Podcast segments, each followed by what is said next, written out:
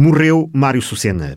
Estava internado na unidade de medicina paliativa do Centro Hospitalar da Cova da Beira, no Fundão, na sequência de um problema cardíaco que o incapacitou há mais de dois anos.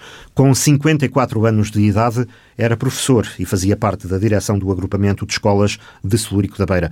Teve uma longa carreira de atleta e dirigente desportivo e associativo, foi presidente da Associação de Voleibol da Guarda e membro da direção da Federação Nacional. Também atleta e árbitro nacional e internacional da modalidade, dinamizou, ao longo de décadas, várias equipas de voleibol masculino e feminino na região. Foi ainda vice-presidente da Associação de Futebol da Guarda. Aqui na rádio integrou durante várias temporadas o painel do debate sobre futebol Jogo na Mesa, onde defendia as cores do Benfica. Como impulsionador do voleibol, mostrava-se orgulhoso de ter conseguido reabrir a sede da associação, depois de alguns anos fechada, e do trabalho, entretanto, feito para desenvolver a modalidade na Guarda. A Associação de Voleibol da Guarda, aqui há cerca de sete anos atrás, esteve encerrada, esteve encerrada durante três anos, um, reabriu hum, modestamente por minha iniciativa, eu achei que era de facto um crime de lesa majestade ter a associação fechada e eh, naturalmente quisemos, quisemos eh, de algum modo, um, ehm, voltar a ter atividade e voltar a dinamizar, a dinamizar em termos associativos o, o voleibol na Guarda. Eh, de, de, desse momento para cá, considerando a vinda do técnico a tempo inteiro, houve naturalmente um salto qualitativo.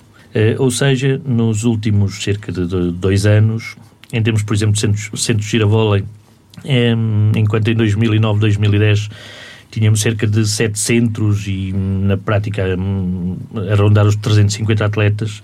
Neste momento, posso dizer que teremos na casa dos 1.200 atletas e cerca de, de muito próximo dos 30 centros de giravólei. Eu estou a incidir naturalmente na parte do giravólei porque é a parte eh, de maior vulto na, na atividade da Associação de Voleibol da Guarda.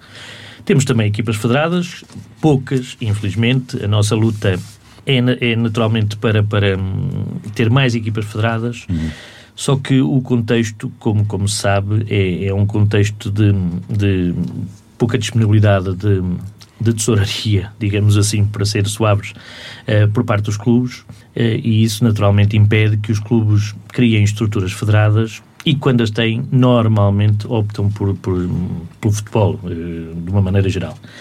O voleibol, de algum modo, onera um pouco uh, os clubes, porque a ter uma equipa federada, a maior parte do campeonato se desenvolveria no, normalmente na zona do Porto, dependendo do escalão, mas ou zona do Porto ou zona de Coimbra, o que iria naturalmente implicar deslocações uh, de algum modo longínquas, com, com despesas inerentes, naturalmente, dormidas, uh, despesas agora das portagens, inclusive, e isso explica que só tenhamos equipas federadas praticamente nos núcleos mais fortes de voleibol no distrito, que é Guarda e Ceia. O sonho, na altura desta entrevista, era tentar aproveitar o bom trabalho de base que estava a ser feito com as escolas, nomeadamente no giravôlei.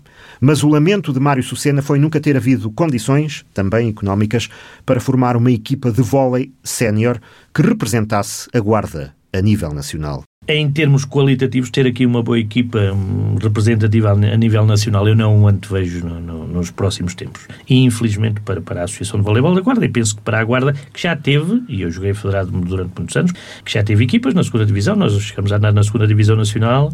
Uh, uh, há cerca de alguns anos, há cerca de 20 anos, mais de 20 anos, uh, mas depois a partir daí nunca mais conseguimos ter, ter a representatividade para isso.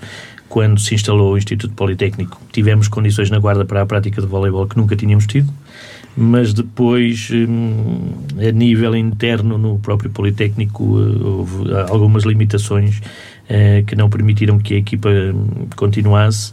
Eh, e eu recordo-me que nessa altura foi a primeira vez que eu tive o direito de ter umas sapatilhas novas e ter uh, o autocarro do Politécnico e ter a tuna do Politécnico a apoiar o voleibol. Tivemos excelentes condições, mas depois, por, por motivos diversos, infelizmente, perdeu-se perdeu um pouco essa estrutura do voleibol no Politécnico e a partir daí não houve nenhum clube que pudesse, que pudesse dar resposta. A memória de uma das entrevistas de Mário Sucena à rádio.